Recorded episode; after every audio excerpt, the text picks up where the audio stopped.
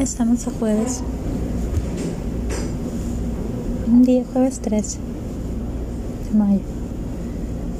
Estaría yo por pensar ya voy a llegar. Le estaría preguntando a él qué hizo de comer tu mamá, que si iba a ir su hermana.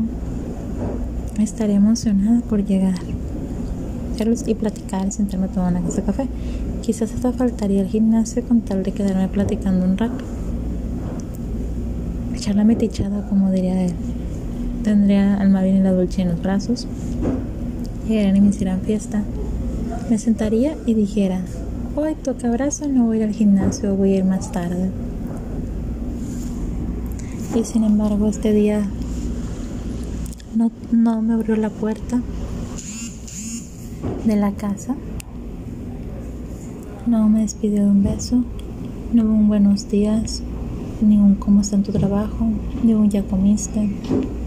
Las horas pasan y cada vez es complicado mentalmente.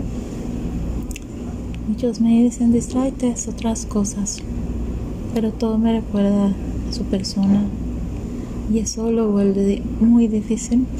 Me ven tranquila, me ven sentada pero por dentro soy un caos.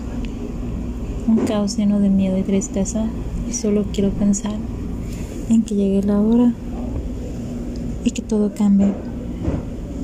Quiero que todo vuelva a ser como era antes. Deseo cerrar los ojos y que cada día que haya pasado se vuelva de amor.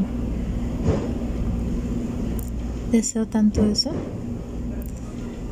y me da miedo dormirme porque me da miedo soñar y despertar y ver que no está a mi lado. Eso me rompe el corazón y la verdad es algo que todavía no asimilo.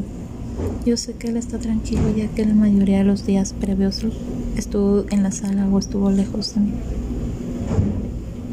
Entonces, yo estoy sufriendo en un silencio.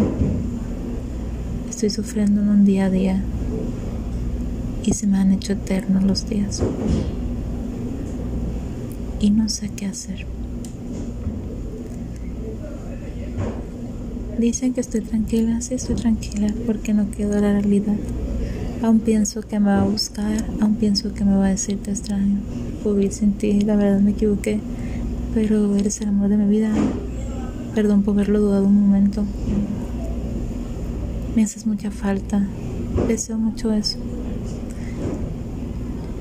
pero hay que estar pensando en cómo llevar mi día día.